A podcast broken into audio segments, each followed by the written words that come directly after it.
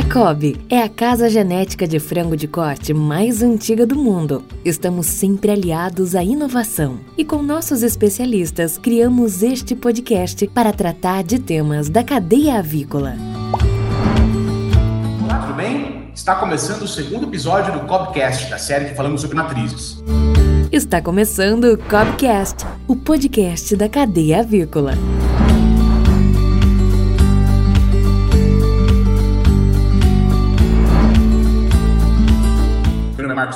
Sou diretor associado de Serviço Técnico para o Brasil, sou médico veterinário com mestrado na Universidade Estadual de Londrina. É, trabalhei muitos anos na indústria avícola, também na indústria de nutrição, comecei na COB como especialista de frango e hoje trabalho no Serviço Técnico para o Brasil. É, e vai estar comigo hoje aqui o gerente regional Eduardo Loen, que já trabalha com a gente. Há quantos anos já, Eduardo? Oi, Marcos, tudo bem? Boa tarde, tudo certo? Há quanto tempo com a gente?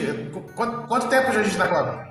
Um ano e meio, um ano e meio. Um ano e meio, um ano e meio. O Eduardo tem uma experiência muito grande com gestão avícola, trabalhou em várias empresas, BRF, Highline, também trabalhou como assistente técnico na selva e hoje faz o trabalho de serviço técnico em matrizes, em avicultura em geral, uh, aqui na Cobb Vantres, para a região sul do Brasil. É, e a gente vai falar hoje sobre a curva de crescimento das aves e a importância do manejo na condição dos pesos corporais, que é um assunto bastante importante que a gente tem abordado com muita força nas nossas visitas e nas nossas e nos nossos treinamentos. Né? A importância desse, desse, desse assunto é que, com o passar da evolução genética, a gente, a gente tem visto uma grande evolução na capacidade produtiva das aves, porém, alguns quesitos de campo, como manejo, nutrição, sanidade, acabam interferindo nesse desenvolvimento, nesse desenvolvimento e na maneira com que a gente consegue chegar nesses pesos e a maneira com que a gente consegue fazer as aves terem boa performance. Ok? Então a gente vai falar com o Eduardo um pouco sobre isso. Preparado aí, Loen? Opa, vamos lá. É isso aí, então. Então a gente tem uma série de perguntas aqui, Loen, então fica à vontade e vamos que vamos. Queria, gostaria aí de agradecer, Marcos, o convite, né, de estar participando. Cara, uhum. para mim é uma honra poder estar junto com vocês aí, passando um pouquinho da, da, da experiência e, e, da arte de criar galinha. Né? Eu sempre brinco que criar galinha é uma arte, né? Além da perseverança e do treinamento, tem que ter um pouquinho do dom, né? Passar um pouquinho da, dessa parte prática, enfim, e de uma forma de bate-papo aí, tá? Então, Eduardo, eu vou começar a fazer uma pergunta, inclusive, que não estava no roteiro, né? É, uma pergunta, é, da onde vem as curvas de crescimento? Qual que é o critério que a COB utiliza para elaborar essas curvas de recria e, e da onde vem essa informação? Bom, Marcos, é muito boa tua, o teu questionamento, tua, tua primeira pergunta, porque na verdade sim, né? E nas nossas visitas aí, na, né, nas reuniões com os clientes, algum, algumas vezes é, a gente, o pessoal pergunta, pô, mas essa é uma curva que vem dos Estados Unidos, vem da Europa, por, por a empresa genética COB ser uma empresa genética dos Estados Unidos, e a gente tem que deixar claro, Marcos, que, que não, que, que para fazer essa curva, a gente pega os resultados dos melhores lotes da região. Então, como é que é feito? Uh, lembrando assim, ó, nós estamos aqui falando de curva de crescimento e recria, e, e, e, com o resultado final de a gente ter um melhor, uma melhor produtividade em ovos e pintos, né? Então, a gente pega os lotes que têm esses melhores resultados nos últimos, sei lá, dois anos, pega como é que foi feita a curva de recria desses lotes e monta o standard. Tá? Então o standard é até bom a gente, a gente deixar bem explicadinho. O standard é uma coisa real, é uma coisa que existe, que, que foi feita e que gerou resultados, que gerou bons frutos. Tá? Então é dessa forma que, que se faz a curva de crescimento. Então, ao contrário do que a maioria dos produtores pensam, e muitas. A maioria não, mas boa parte pensa, a curva de peso não é uma coisa que vem de cima para baixo, mas é uma coisa que vem de baixo para cima. Exatamente. E isso é importante disseminar no campo, né? Que seguir a curva de peso é para dar resultado e dar resultado, sabe? Não é uma coisa empírica. Então, muito boa a tua pergunta, Marcos. É, muito boa mesmo. Obrigado. Então vamos lá, vamos seguir aqui. Eduardo, e hoje, na sua opinião, quais são as dificuldades atuais, as maiores dificuldades que você enxerga na condição dessa, dessas fêmeas na fase de recria? Bom, é, Marcos, muito muito boa também essa pergunta. É, na verdade, sim, os desafios os desafios são, são muitos, tá? Porque trata-se de, de, frango de corte, né, de, de, apicultura, em que a evolução genética é muito forte, né, é muito evoluída. É uma das criações em que a evolução genética mais, mais rapidamente acontece. Então, o que que acontece? Hoje nós estamos, as casas genéticas estão buscando cada vez mais um frango que fique o menor tempo possível no campo, comendo o menor, a menor quantidade possível de ração, né? Isso é, é a gente chama de conversão alimentar. Então a gente não pode esquecer que a matriz é a mãe desse, desse frango, né? Então, quanto mais o tempo passa e a, e a genética evolui, é, mais essa característica nós vamos ter é, no DNA da matriz, né? Então, o que que acontece? É, Para criar uma matriz em recria, uma fêmea ou um macho, né, nós estamos tratando de aves com rápido consumo de alimento, né? E esse rápido consumo de alimento, se não bem manejado e se não bem cuidado, ele acaba, muitas vezes, botando sobrepeso na ave, né? A ave ficando muito acima do, do standard, do preconizado Tá? Então, e, e essa seria uma dificuldade, né? A outra dificuldade, já comentei, mas eu ganho de peso rápido né, dessa ave, uma conversão alimentar muito baixa. E o que, que gera isso, pessoal? Isso pode gerar uniformidade muito, muito alta, né? Esse, inclusive, é um assunto já discutido num, num podcast anterior. Essa, essa voracidade é, alta das aves contribui muito com uma, uma possível desuniformidade do lote, né? Então, eu vejo esse como os principais pontos, Marcos, aí na questão de, de condução de regria, na condução de matrizes, que é o que todo mundo que trabalha com matriz sofre no seu dia a dia. Muito bom, Loi.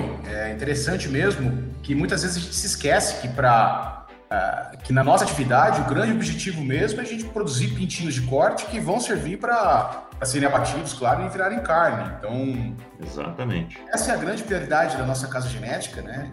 E a gente tem isso como, como uma atividade meio. A gente tenta, claro, fazer o máximo possível, tirar o máximo de resultado possível. Só que o grande objetivo é a gente colocar alimento na mesa dos nossos consumidores. A gente trabalha na, na, na fase de reprodução com aves de ciclo longo né? Uhum. E como é que você dividiria, então, essa fase de recria? Como que você pode dividir elas, inclusive para facilitar o nosso ouvinte a se localizar na hora de aplicar as corretas técnicas de manejo que já foram abordadas, como você falou no nosso primeiro episódio. E essa primeira temporada de podcast vai ser toda sobre isso. Como é que você dividiria essas, essa fase de recria?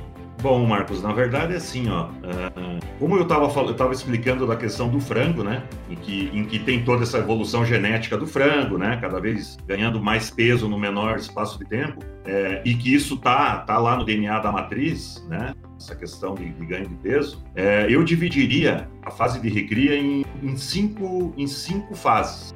Tá? Em cinco espaços. Tá? O primeiro espaço compreenderia até as quatro semanas, né? que é um período é, principalmente de crescimento ósseo, né, de crescimento do esqueleto. Praticamente 60% desse crescimento ocorre até a quarta semana, mas ainda dentro desse espaço, da, desse primeiro espaço, dessa primeira fase, Marcos, eu sempre chamo atenção para a primeira semana, os primeiros sete dias de vida da ave. Por quê? Porque é ali que ocorre, primeiro, a questão de desenvolvimento da imunidade e desenvolvimento de intestino que estão intimamente ligados. Então, pessoal, imagine que uma ave vive 66 semanas, ou até mais em alguns casos, e que toda a questão imunitária dela, de sistema imunológico dela, é formada nesse período. Então, se veja a importância de você conseguir fazer com que a ave se desenvolva de uma forma eficiente nessa, né, nesses primeiros sete dias. Né?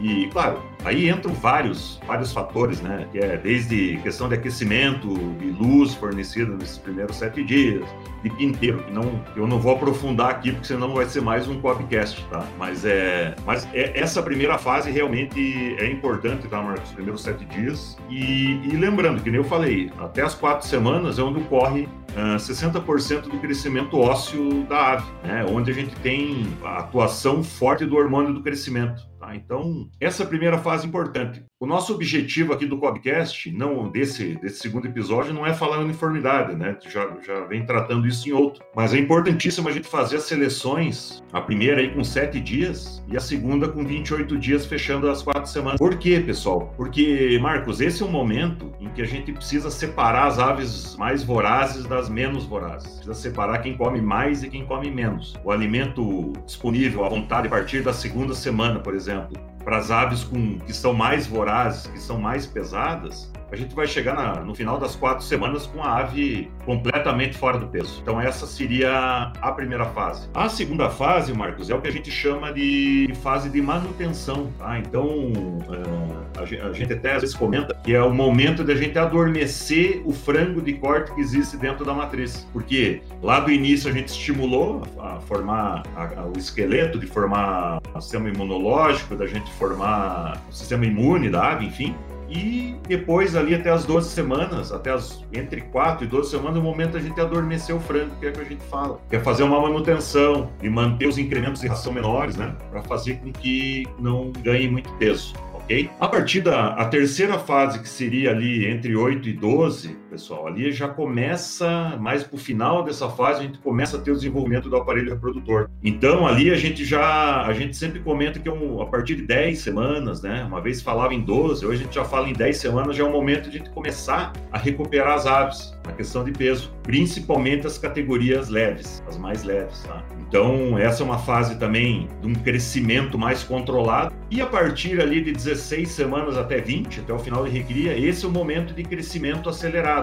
Esse é o momento, Marcos, em, em que a gente precisa é, formar o aparelho reprodutor né, da ave e a gente precisa fazer o flashing, fazer o conformar a galinha e também fazer reserva de gordura. Então, num exemplo muito muito prático, assim, que eu sempre comento, imagina que até as quatro semanas, Marcos, você define se você quer fazer uma caixa do tamanho de uma caixa de sapato do tamanho de uma caixa de ovo. Lá no final, que, que é entre 16 e 20 semanas que eu comentei, que é o momento em que existe o crescimento mais acelerado dessa ave, em que a gente começa a fornecer uns incrementos maiores de ração, ali é o momento que você tem que encher essas caixas. Então, não adianta eu fazer uma, uma, uma ave do tamanho de uma caixa de ovo maior e lá na frente não fornecer a ração necessária, não preencher isso. Da mesma forma, não adianta eu fazer uma caixinha pequena e lá na frente eu dar muita ração e acabar engordando essa ave. Tudo isso vai gerar um reflexo lá na produção, né? Então, às vezes eu levo uma ave não conformada para a produção, que é o caso de ter uma ave com uma carcaça maior, e a hora que eu forneço os estímulos de luz e os estímulos de ração, acaba que essa ave morre por prolapso, enfim, fissura intraabdominal. Então, pessoal, é fundamental a gente entender a fisiologia e, o, e os momentos dessas fases para que a gente não venha a ter problemas lá na frente. Às vezes ficar se perguntando, putz, mano, é, onde foi que eu errei, né? Acho que esse é o, é o, é o, é o maior objetivo de, das fases, a gente dividir e de entender um pouco a fisiologia da galinha. Muito bem explicado, Lu. Inclusive, sei lá, a gente podia até tirar alguma, algumas conclusões dessa, dessa sua excelente explicação. Primeiro, a gente acaba pagando por aquilo que faz, né? Isso é na vida, inclusive, viu, pessoal? Vocês estão escutando? Esse conselho é para a vida. Uma coisa que eu acho interessante é que muitas vezes muitas empresas se perguntam, a gente vai falar futuramente, inclusive, de sanidade, de programas vacinais aqui no nosso, aqui no nosso podcast, mas a gente se pergunta muitas, muitas vezes da responsividade de vacinas frente a alguns desafios, mas muitas vezes o problema não é nem a vacina, nem o método vacinal, mas é que realmente a nossa ave não tem uma formação é, fisiológica a ponto de ter um aparelho, um aparelho é, imunológico pronto para responder aos estímulos vacinais. E uma outra questão que eu acho que dá para a gente também fazer alguma reflexão aqui é que a gente hoje no campo, e aí você me, me corrige se eu estiver errado, é extremamente questionado com relação ao tamanho da galinha. É, ah, uns, ah, uns falam que a nossa galinha tem que ser um pouco maior, outros falam que a nossa galinha tem que ser um pouquinho menor. Então, mas nada mais é, de novo, de arcar com as escolhas que nós fazemos na construção da estrutura óssea da ave. Então, realmente, se você quer fazer uma galinha pequena, saiba manejá-la a ponto de ter a correta suplementação nos momentos adequados. Você quer fazer uma galinha grande, não a trate como uma galinha pequena, porque realmente aí depois vai faltar gasolina, como a gente costuma dizer, no momento que essa ave precisar se desenvolver e precisar realmente retornar todo o investimento que foi feito na fase de recria. Essa talvez seja, esse talvez seja um dos pontos fundamentais, né, né Lowen? Porque galinha em recria não põe ovo, né? Exatamente. Então, eventualmente, a gente fica um pouco perdido com relação aos reflexos das nossas ações na fase de construção de uma ave no momento que a gente precisar tirar o melhor dela na fase de produção. Muito legal, muito bacana mesmo. Tá? E aqui a gente começa com umas perguntinhas já mais marotas para você, viu, meu amigo? Vamos lá, vamos lá. Muito bom, Eduardo. Então, em cima dessa, dessa, nossa, dessa nossa discussão em cima de qual é a repercussão de cada fase na construção fisiológica da ave, a gente eventualmente vai ter algum desvio dentro da produção. E saber lidar com isso é muito importante no nosso dia a dia. A gente sabe que nem sempre tudo é perfeito. É, então, na sua opinião, quais seriam as estratégias que a gente podia utilizar no caso das aves apresentarem um peso maior ou menor nessas diferentes fases que você citou tão bem? Bom, Marcos, é por isso que eu, foi, foi muito muito pertinente a, tua, a, pergunta da questão das fases, né? Antes ali que você me fez, porque esse entendimento da, do, do, momento ali que a ave está vivendo, né? O que, que acontece nessas fases é fundamental para a gente definir estratégias. Então, se a gente pegar a primeira fase, que eu comentei até as quatro semanas, que é onde ocorre 60% da formação da estrutura óssea da galinha, sistema imunológico, enfim, intestino, ah, o que, que acontece, pessoal? Se eu tiver um sobrepeso, por exemplo, nos, nos sétimos, no sétimo dia de vida, a gente precisa trazer essas aves ali para próximo do standard. Porque lembra que eu comentei que até quatro semanas é onde você faz a caixa, o tamanho da tua caixa. Então, você, você até pode, na primeira semana, estar tá com peso acima do standard, mas você vai ter um trabalhinho aí para trazer essas aves para próximo do standard até quatro semanas. E como fazer isso? Ah, daqui a pouco já fazendo restrição de ração para as aves mais pesadas, né? Enfim, para poder trazer o peso médio para próximo do standard. O contrário também é verdadeiro, Marcos. Se você tiver um lote, por exemplo, com um peso uh, abaixo do standard nos primeiros sete dias, por diversas razões, enfim, o objetivo vai ser você recuperar essas aves aí para trazê-las mais próximo do standard. E existem algumas estratégias, né? A primeira delas é já fazer rapidamente a primeira seleção no sétimo dia. Isso é um assunto já comentado no outro, no podcast anterior, né? Na questão de, de seleções de uniformidade. Mas é fundamental a gente fazer essa primeira seleção. Essa é importantíssima. Tem que separar quem come mais e quem come menos. Essa seria uma estratégia, tá? Nas outras fases, Marcos, é, ali é o momento, lembra que eu comentei que a gente precisa enxugar as aves, né? Precisa adormecer o frango de corte. Então ali é uma fase de manutenção. Então você tem que dar, tem que dar o teu mínimo de ração ali só para manutenção, né?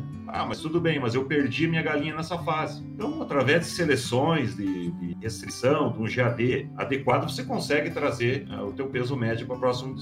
Uma fase que eu considero muito importante e crítica são as 12 semanas. 12 semanas, pessoal, lembra que a partir dessa fase a gente vai ter, a gente vai começar a ter o desenvolvimento de aparelho reprodutor. A partir dessa fase, o hormônio FSH e estrógeno ele começa a atuar mais fortemente na ave, tá? Então é o momento de, de início da puberdade, né, da adolescência da, das aves. Esse é o momento de parar, pegar os dados do lote, né, por categoria, peso por categoria, e verificar quantos por cento a mais pesada está acima do standard, o quanto ela está abaixo do standard, né, as leves, qual é a diferença da, da, da pesada para mais leve, entender essa, essa diferença, para daí sim definir uma estratégia para a gente ir até o, conduzir essa ave até o final de recria. Lembrando que eh, na pergunta anterior, Marcos, eu comentei que entre 16 e 20 a gente tem que ter um ganho mínimo aí de 36%. Então, se você trouxe uma ave, a categoria mais pesada, ou, ou mesmo até ter o peso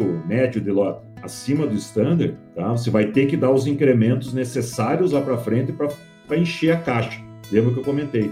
De fazer o aparelho reprodutor, de fazer o flashing, né, de conformar a galinha e de botar reserva de gordura. Então, 12 semanas é o momento de parar, avaliar, pegar a galinha, né, ver como é que está o flash, conformação e, e redesenhar se necessário, a tua curva. Com 16 semanas, também é importante, importante pegar a ave e verificar como é que está a conformação, se aquela estratégia que, que foi adotada ali com 12 semanas, se está gerando resultado. Então, Marcos, uh, esses são os momentos que a gente tem que parar realmente para definir as estratégias, né? Ou da gente recuperar a ave, as, as categorias mais leves, ou da gente segurar um pouco as categorias mais pesadas. Agora, dependendo da tua fase, né, a fase que você está avaliando, no momento do lote, vai ter que traçar estratégias diferenciadas, né? Não sei se, se ficou claro, mas é, é, mais ou menos nessa linha. Ficou claro. É até interessante comentar de novo, né, o, o tópico da primeira, do primeiro episódio, né, né, Eduardo? A gente falou muito de uniformidade, né? Eu acho que aí uhum. esses pontos com relação até à diferença entre as mais pesadas e as mais leves, e, e, até como a gente consegue trazer essas aves mais próximas do peso padrão, acho que, de novo, né, uniformidade volta a ser um foco fundamental do nosso trabalho, reforçar isso que o Lucas e o Kesk abordaram nesse primeiro episódio, né? Inclusive, quem não ouviu, volte lá para escutar. É, é muito, tá muito legal essas postas e a condição do, do Kesk. E, e, eu acho que volta a ser um ponto importante. E uma coisa que eu queria te perguntar, até em cima disso, fora do, fora do script outra vez. Sobrepeso e subpeso, peso baixo do standard. Qual que é uma porcentagem que você consideraria já perigoso, levando a nossa curva em consideração, para considerar uma ave acima ou abaixo do peso? É, na verdade, assim, Marcos, é, só reforçando o que você comentou da, do, do, do podcast anterior, né? A questão de uniformidade. Pessoal, não tem como a gente falar em curva de peso, Marcos, sem estar sem tá falando em uniformidade, né? A gente separou os assuntos por ser assuntos que num podcast ficaria longo, mas não tem como falar de, de, curva de peso sem estar tá falando em uniformidade, né? É, mas assim, só para reforçar, uniformidade é tudo, né, pessoal? Não tem como. A gente quer, lembre, a gente quer ter o máximo de aves botando ovo no, no mesmo tempo lá na produção, né? E para isso elas têm que estar tá conformadas e, da mesma forma, com o aparelho reprodutor da mesma forma, um sistema imunológico desenvolvido no mesmo tempo, né? Então, uniformidade é isso. A gente precisa ter uniformidade de carcaça, mas de desenvolvimento de órgãos e tudo, sistema imunológico. É, só gostaria de pegar isso aí para reforçar, tá? Uh, quando a gente trabalha com uniformidade, né, Marcos? O, o acredito que o Lucas uh, tenha citado no, no, podcast anterior, a gente, a gente traça pontos de corte, né? Então, quando a gente um momento de seleção, a gente, a gente traça a gente traça mais 10 e menos 10%, né? Então, assim, respondendo a tua pergunta, tá? Assim, até mais 7% e menos 7%, trabalhando entre as categorias a mais pesada e a mais leve, eu considero um número aceitável, assim, que dá, que dá para trabalhar de uma forma ajustada, tá? É isso aí, pessoal. Vamos para a última pergunta aqui, então. É, de antemão, já agradecendo o contato de todos aí, a, a audiência de todos nesse, nesse Copcast. Voltaremos em futuros, mas vamos fechar aqui, vou, pra, até para não, não aproveitar muito do nosso do nosso entrevistado aqui, do nosso, do nosso colega. Vamos lá, vamos. Uma coisa importante, né, né, né Lui, nessa história toda de, de trabalho, a gente colocou muito uma questão até empírica no trabalho de construção de, de, matrizes, né? A gente falou muito, tem muito trabalho técnico, mas de certa forma tem até um pouco do estado da arte da, da condução, né? Muita experiência, assim, uhum. atenção ao lote contam muito. Mas muitos, muitos produtores, muitos clientes acabam, acabam nos perguntando de pontos que são importantes e mensuráveis. Antigamente ainda se vendia muito galinha recriada, né? Hoje isso não acontece mais, mas Sim. o pessoal nos pergunta, ou oh, mas como eventualmente as, as companhias são muito separadas né, na recria e na produção, muitas pessoas perguntam, Marcos, como eu posso avaliar se a minha recria foi feita bem, foi bem feita? Como eu posso saber se a minha galinha realmente é, foi bem conduzida e bem manejada? Então, existe como, Loen, a gente ter esse tipo de, de aspecto, esse tipo de mensuração para saber se a gente fez ou não um trabalho bem feito durante o período de recria? Ô Marcos, tem sim e é de fundamental importância você mensurar isso e acompanhar isso, tá? Então, de novo, uh, eu vou voltar a falar em, nessas fases aí de desenvolvimento da galinha em recria, porque são nessas fases, né, no final de cada fase, que é o momento apropriado para a gente fazer essa, vamos chamar assim, de validação, né? Ah. Porque a gente sabe, a maioria das empresas trabalha com sistema de integração ou ou granja própria de recria, e muitas das vezes o cara que faz a recria, ele acaba não, às vezes não tendo mais contato com o resultado dessas aves na produção, quanto, qual foi o percentual de postura, enfim, né, se a galinha estava... Mentalidade e tudo mais, né? É, se a galinha estava ok para isso, né? Mas enfim, uh, eu costumo dizer o seguinte, a gente vê peso, né, e há muitos anos a gente vê a questão do peso. Peso é importantíssimo. Né? Tanto que é o nosso tema aqui da conversa. Mas não é só isso, pessoal. Tá? Não é só isso. Por quê? Vou dar um exemplo bem básico, que muitas das vezes se pode fazer uma galinha com uma estrutura óssea grande, que a gente comentou lá nas quatro semanas, e na hora que você transfere ela para produção, ela está com flash fino, um flash em dois, e a hora que você mete numa balança, vai dizer peso X. Assim como você pode pegar uma galinha de estrutura óssea menor, né? Uma galinha pequena, estrutura, porém mais cheinha, a hora que você também com 20 semanas bota na balança lá dá o mesmo peso X. Cara, peso é importantíssimo, a gente tem que acompanhar, a gente tem que eu sempre costumo dizer, Marcos, mais importante do que pesar uma galinha é você aferir a tua balança para entender se o que você está pesando é o correto. Não é, não, não é difícil a gente encontrar situações que a balança não estava ferida. Então, peso, peso é um indicador que a gente tem que levar em conta. A conformação da galinha, o flashing, né? A, a COB hoje disponibiliza, disponibiliza há muito tempo, né? as figuras de, de, de, de graus de flashing, né? vai de 1 até 5, e que dependendo da idade da galinha, a gente espera uma determinada conformação. Então, por exemplo, lá com 20 semanas, a gente espera que a galinha esteja no, a maior parte 60% no flash em 3, 40% no 4. Qualquer coisa menor que isso é preocupante, né, pessoal? Então, então vamos lá, peso, eu falei de flashing, tem um ponto que às vezes passa desapercebido. Lembra que eu comentei que com 12 semanas uh, os hormônios FSH e o estrógeno passam a atuar na ave, começa o período de puberdade? ali ocorre a primeira muda de pena, no final das 12 semanas. Então, às vezes é importante você entrar dentro do galpão e dar uma olhada na cama. Pô, como é que tá? Tá coberta de pena? Não tá? Tá mais do que o lote anterior? Então, esse é mais um aspecto visual. Lá com 20 semanas, você também pode fazer essa mesma avaliação, tá? Tá ocorrendo a segunda muda de pena. Outro ponto que, mais pro final de recria, que a gente pode observar, apalpar a gordura pélvica. E vou dizer mais, eu sempre costumo dizer isso nos, nos matrizeiros aí quando eu vou na recria. Existe um método aí de, pesagem de reserva de gordura que a gente pode fazer com 22 semanas e que é muito muito simples. Você, você pega uma, uma galinha que visualmente você acha que está com uma boa reserva de gordura e pega uma que você acha que tem pouca. Necropsia essas aves, você primeiro pesa ela, né? pesa as aves, aí você retira o papo, pesa o papo, desconta esse peso, retira a gordura abdominal, pesa também e faz o percentual de peso de gordura em relação ao peso da ave sem, a, sem o peso do papo. Tá? O que, que a gente espera ali? Mais ou menos 1% de reserva de gordura. Então esse é mais um indicativo, esse é mais um indicador mensurável para a gente entender se o nosso, se a nossa condução de recria foi bem feita. Uh, que mais? A gente já final de recria já começa a, a, a, observar a abertura pélvica da galinha. Só que assim, Marcos, é, são pontos que muitas, muitas vezes a gente vê acontecer, o pessoal faz, porém não anota. Tá? Então o que, que, eu, que, que eu costumo dizer? Tá? É, eu entro numa granja com 12 semanas, além do peso, eu procuro fazer uma avaliação de flash e anotar, ó, tantos por cento, papapá. Com 16 semanas, vai lá e faz mais uma avaliação de flash, além do peso. Vê a evolução. Com 20 semanas, faz de novo uma avaliação. Vê a questão das, das mudas, da questão de, de pena. Com 22 semanas, faz uma avaliação ah, do, do peso da gordura abdominal. E relaciona esses números e fecha o teu histórico, fecha a tua condição. Tá? Então, isso é, são são maneiras que a gente fala de checar, de ajudar, né, de, de checar se realmente a nossa, se o nosso trabalho está sendo bem feito ou não. Né? Além, claro, dos indicadores zootécnicos normais, né, Marcos, de viabilidade de recria, de uniformidade, que é o, é o carro-chefe que a gente comentou, que é, que é a palavra de ordem, né?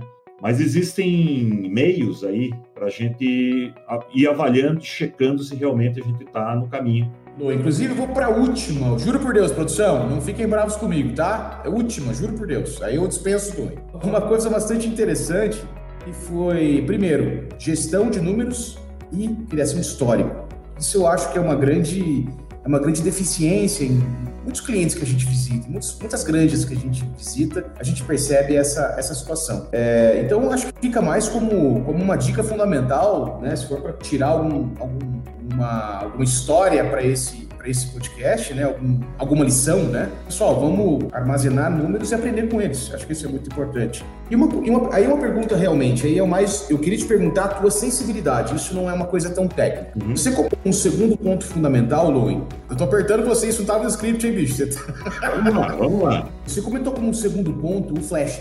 Talvez o flash é um daqueles indicadores que realmente o cara, o funcionário, produtor tem que estar tá na granja pegando galinha, palpando, é, né, realmente medindo, e não deixa de ser, certo, até certo ponto, uma medição um pouco, um pouco empírica. Né? Você precisa de treinamento com aquilo é, para a gente conseguir, conseguir realmente ter esse indicador de uma maneira bem bem palpável e bem robusta para a gente realmente ter isso como referência. Então, Luan, diretamente, você acredita, de uma maneira geral, ou você pode falar mais da região onde você trabalha, existe esse know-how nas granjas ou realmente é necessária uma ação um pouco mais concreta no sentido das pessoas aprenderem realmente a fazer o flash? Ah, muito, muito boa essa, essa pergunta, Marcos. É, assim, ó, não, não existe essa, essa cultura, tá? Nas empresas que eu passei, nas empresas que eu atendo, tá? Por quê, pessoal? Vamos, vamos ser muito, muito claro, né, Marcos? A mão de obra está cada vez mais escassa. É, então tá, tá difícil achar pessoas, né, para fazer isso. Só que eu mesmo comento, Marcos, que uma parte da responsabilidade até é nossa nossa isso está acontecendo. Porque a gente tem que fazer, a gente que eu falo é todos nós da produção que trabalham com galinha. É, a gente precisa formar pessoas. Né?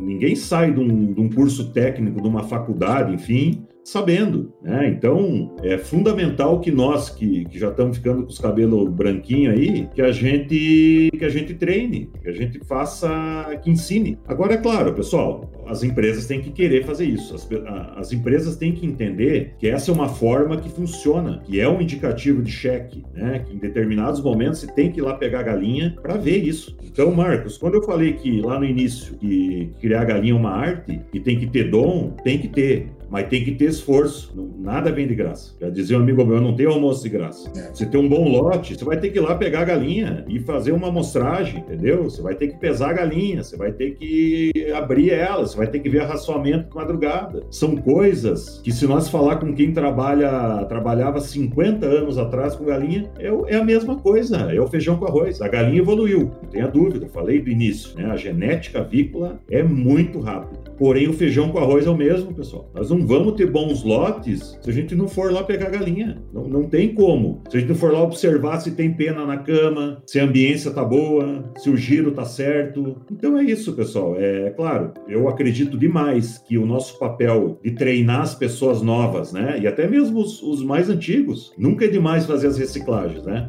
Isso não. tem que estar constantemente sendo feito. Mas é, viu, é, tá dentro da granja é o segredo do negócio. Ainda não inventaram nada que substitua a nossa presença dentro das granjas. Não sei se eu consegui tá responder tá aqui, aí. Não, respondeu sim, e é por isso que a gente está aqui agoniado, louco para voltar para o campo por causa dessa pandemia. Então, é, mas fica a mensagem, eu acho que perfeitamente conveniente né, e coerente com, com as necessidades que a gente enxerga. Né? Realmente a gente tem que ter a gestão dos números, tem que ter os nossos históricos, mas a aplicação de tudo isso que a gente aprende acaba sendo acaba sendo dentro do aviário mesmo, né? E fica a mensagem para quem nos escuta, formar as, as, próximas gerações também é nossa responsabilidade. Ainda mais a gente, a gente muitas vezes pode estar atingindo produtores integrados das mais diversas regiões, onde as empresas não, desculpa, empresas também, mas muitas grandes onde ele vai passar para o filho, né? Assim, as gerações, a gente sabe que as gerações novas, né, os nossos filhos são, cara, tem outra cabeça, né? Sim. Mas assim, o, acho que o maior desafio nosso na avicultura é conseguir conciliar que essa turma faça o feijão com arroz, que isso, isso não tem como, como a gente deixar de fazer, porém com estímulos, com mais estímulos, né? com mais tecnologia. É, acho que esse é o grande desafio, porque essa geração nova não quer mais um caderninho, vai ficar anotando quantas galinhas. Eles já querem ir direto no celular e digitar num, num aplicativo que já, é, que já mande direto para uma central, né? Então, a gente esse é o grande desafio no meu ponto de vista, né? é, é realmente conseguir essa, que essa nova geração ainda faça o feijão com arroz, mas motivado com uma tecnologia em conjunto. Perfeito!